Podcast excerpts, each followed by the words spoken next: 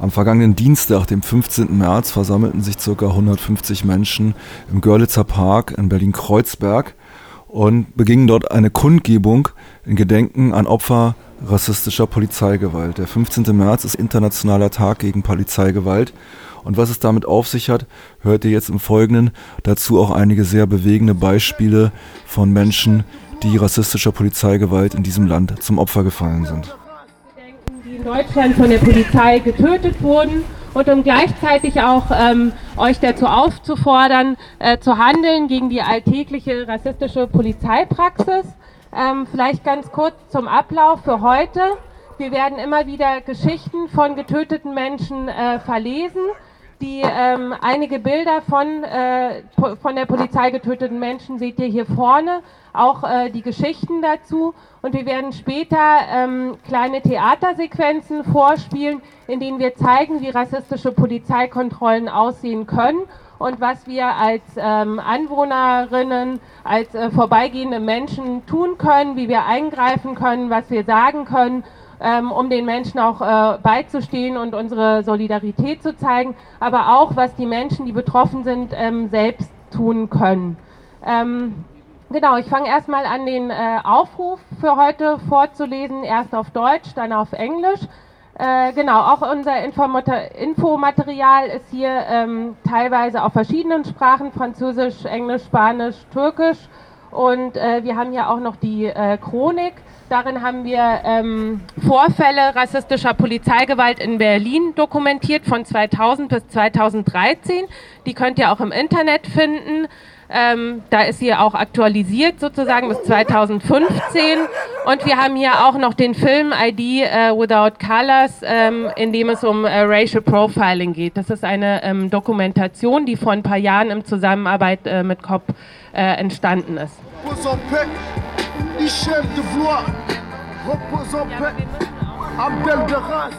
Die Kampagne für Opfer rassistischer Polizeigewalt rufen heute auf zur Kundgebung am 15. März, dem Internationalen Tag gegen Polizeigewalt. Gemeinsam wollen wir unsere Wut über rassistische Polizeigewalt zum Ausdruck bringen und den Menschen gedenken, die in Deutschland von der Polizei getötet wurden. Der Internationale Tag gegen Polizeigewalt wurde 1997 auf Initiative der COBP aus Kanada und der Gruppe Black Flag aus der Schweiz initiiert. Das Datum erinnert an den brutalen Übergriff der Schweizer Polizei am 15. März 1996 auf zwei Kinder im Alter von 11 und 12 Jahren. Seitdem gehen am 15. März jährlich weltweit Menschen auf die Straße, um der Toten zu gedenken und sich gegen Polizeigewalt zu wehren. Weltweit wird der Tag auch dazu genutzt, sich mit marginalisierten Gruppen, die potenzielle Opfer von Gew Polizeigewalt sein können, zu vernetzen. People of Color, Wohnungslose, Lesben, Schwule, Bi, Trans, Inter, Queer-Personen, psychisch Erkrankte, Drogennutzerinnen, Sexarbeiterinnen. Dadurch ist die inhaltliche Ausrichtung der jeweiligen Demonstrationen in den verschiedenen Städten immer auch abhängig von aktuellen Ereignissen. In Deutschland hat der Internationale Tag gegen Polizeigewalt bisher keine große Aufmerksamkeit. Das soll sich ändern. Hier in Berlin wollen wir heute am 15. März gegen rassistische Polizeigewalt aufstehen. COP hat allein von 2000 bis 2014 über 150 Vorfälle dokumentiert, von Schikanen über Beleidigungen bis hin zu Tötungen. Dabei zeigt sich immer wieder, dass Zusammenhänge verdreht werden, Polizistinnen sich selbst als Opfer stilisieren, Rassismus als Problem gar nicht wahrgenommen wird und in sämtlichen Vorfällen die Polizei die Definitionsmacht über die Situation behält. Gesetze zu vermeintlich verdachtsunabhängigen Kontrollen öffnen Polizistinnen dabei Tür und Tor für rassistische Raster. Wir wissen, ein einzelner Aktionstag verändert noch nichts an, äh, noch nicht den rassistischen Normalzustand, aber er kann dazu beitragen, Aufmerksamkeit auf das Problem zu lenken und aktivistische Initiativen international stärker miteinander zu vernetzen. Angesichts einer immer engeren internationalen Zusammenarbeit der Polizei bedarf es auch eines Widerstandes über nationale Grenzen hinweg. Wir rufen euch daher auf, euch gemeinsam mit uns und Aktivistinnen auf der ganzen Welt dem schikanierenden und nicht selten tödlichen System rassistischer Strafverfolgung am 15. März entgegenzustellen, um den Opfern zu gedenken und unserer Wut Ausdruck zu bringen. Fight Racism, Stop Police Brutality.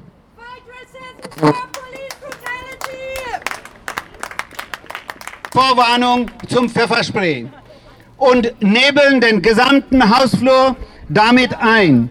Sliman Hamade liegt zu diesem Zeitpunkt mit Handschellen fixiert am Boden auf dem Bauch. Die Polizei nimmt ihm, mit, nimmt ihm, nimmt ihm damit jegliche Luft zum Atmen. Sein Herz hört immer wieder auf zu schlagen. Bewusstlos wird er die Treppe heruntergeschliffen und auf dem kalten Boden gelegt. Keiner der Polizistinnen hatte bis dahin einen Notarzt gerufen. Stattdessen rücken Sanitäter an, die von den Beamtinnen wegen eigener Verletzung durch den Pfefferspray-Einsatz gerufen worden waren. Diese bemerkten dort den gefesselten, leblos am Boden liegenden Mann und lief, leiten sofort Wiederbelebungsmaßnahmen ein. Doch seine Verletzungen sind schwerwiegend. Sliman Hamade stirbt mit 32 Jahren an schweren inneren Blutungen. Die Ermittlungen wurden nach drei Wochen eingestellt. Eine Beschwerde der Familie bei der Generalstaatsanwaltschaft wird zurückgewiesen. Auch hier bleiben die Mörder unbestraft.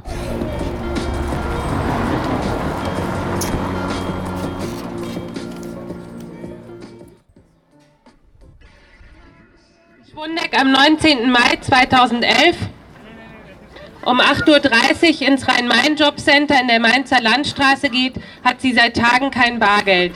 Die Hartz-IV-Leistungen sind nicht auf dem Konto, sie muss schwarz mit der Bahn fahren, hat Hunger.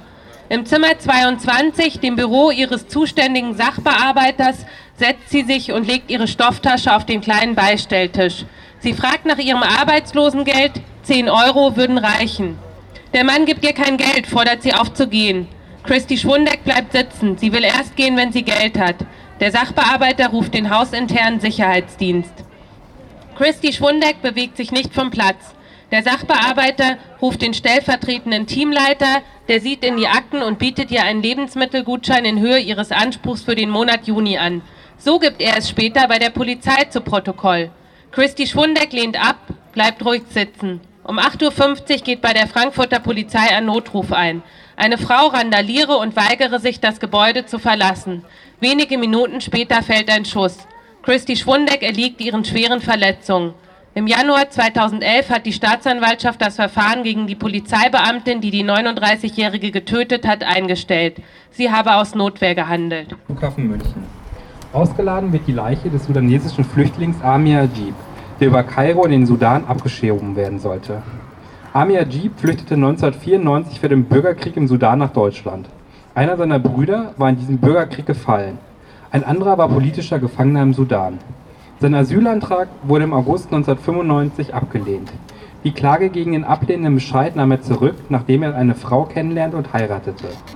Nach der Scheidung wurde seine unbefristete Aufenthaltsgenehmigung nachträglich mit einer Befristung bis Juni 98 versehen. Er zur Aufreise ausgefordert wurde. Ajib ging jedoch davon aus, dass sein Aufenthalt in Deutschland bis zur Entscheidung über seinen Widerspruch gegen die Befristung gesichert ist. Ajib war sich so sicher, dass sein Aufenthalt in Deutschland rechtens war, dass er sich bei der Polizei in Karlsruhe meldete. Jemand hatte seine Jacke gestohlen und Najib wollte Anzeige erstatten. Statt ihm zu helfen, brachte ihn die Polizei in Abschiebehaft. Zwei Abschiebeversuche konnte er durch massiven Widerstand und die Stellung seines Asylfolgeeintrags verhindern. Doch selbst ein Selbstmordversuch in der Abschiebehaft konnte einen weiteren Abschiebeversuch in Begleitung dreier BGS-Beamter nicht verhindern. Am 28.05.99 wurde er gefesselt mit einem Motorradhelm auf dem Kopf in die Lufthansa-Maschine LH 588 getragen, in seinem Sitz festgeschnallt und während dem Start der Maschine nach unten gedrückt. Als der Sudanese nach dem Start wieder aufgerichtet werden sollte, war er tot. Gestorben ist Amir Ajib am massiven Niederdrücken, so das Ergebnis einer Untersuchung des Münchner Gerichtsmediziners Wolfgang Eisenmenger.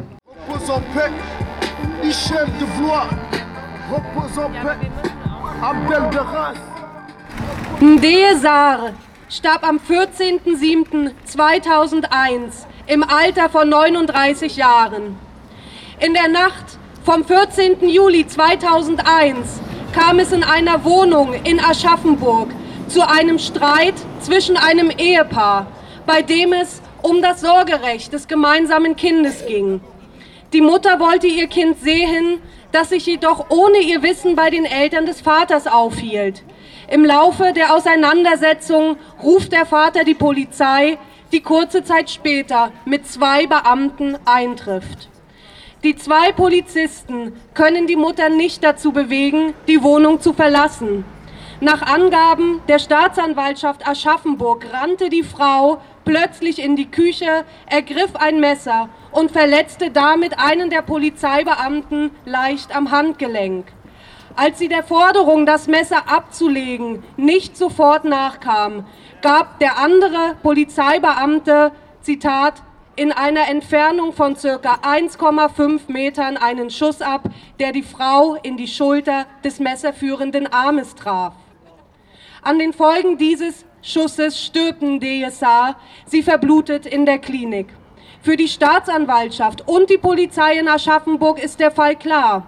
Es habe sich eindeutig um eine Notfallsituation gehandelt, in der dem Beamten keine andere Möglichkeit als der Schuss geblieben sei. Zitat Wegen der zeitlichen und räumlichen Verhältnisse war es nicht möglich, die Frau auf andere Weise vom erneuten Zustechen abzuhalten, behauptet die Staatsanwaltschaft.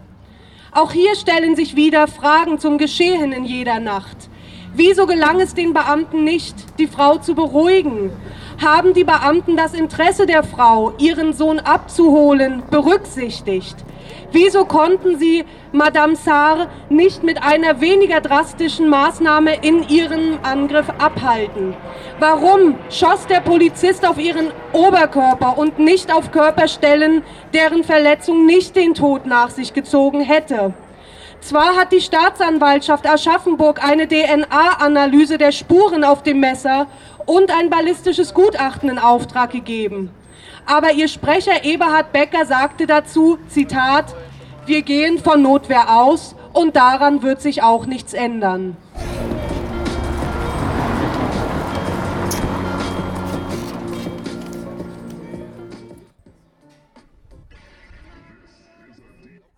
Und die Geschichten enden ungefähr in der gleichen Art.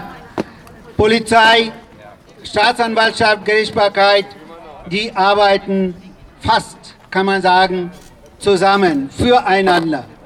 Ich lese eine Geschichte von einem anderen Getöteten, heißt Dominique Comadio.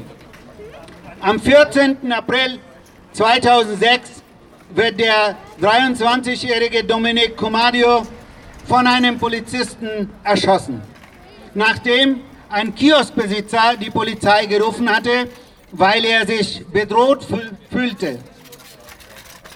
Comadio stand damals mit einem Messer außerhalb seines Ladens. Als die Polizeibeamten eintreffen, fordern sie ihn auf, das Messer fallen zu lassen. Comadio reagierte nicht und wird daraufhin, obwohl er in einigen Metern Entfernung von den bewaffneten Polizisten steht, gezielt erschossen. Zeuginnen sagen später aus, dass keine weiteren Versuche unternommen worden waren, ihm das Messer zu entwenden. Das gegen den Todesschützen eingeleitete Ermittlungsverfahren wird wegen der Notwehrthese von der Dortmunder Staatsanwaltschaft eingestellt. Alle Versuche zur Wiederaufnahme des Verfahrens scheiterten. Der Polizist konstruierte bei seiner Vernehmung eine Geschichte eines, Zitat, tragischen Unfalls. Seine Waffe sei zu Boden gefallen und nachdem er sie aufgehoben hatte, sei sie einfach losgegangen und habe den Jungen aus einer Entfernung von zwei bis drei Metern getroffen. Die Untersuchungen des Landeskriminalamtes ergaben allerdings, dass die Waffe höchstens 15 Zentimeter von Deners Rücken entfernt war, als der Schuss losging. Trotz vieler Ungereimtheiten wurde der Polizist im Jahr 2013 vom Hannoveraner Landgericht vom Vorwurf der fahrlässigen Tötung freigesprochen. In der Urteilsbegründung hieß es, Zitat, der Angeklagte hat den Schuss unter Stress in einer außergewöhnlichen Situation unabsichtlich abgegeben.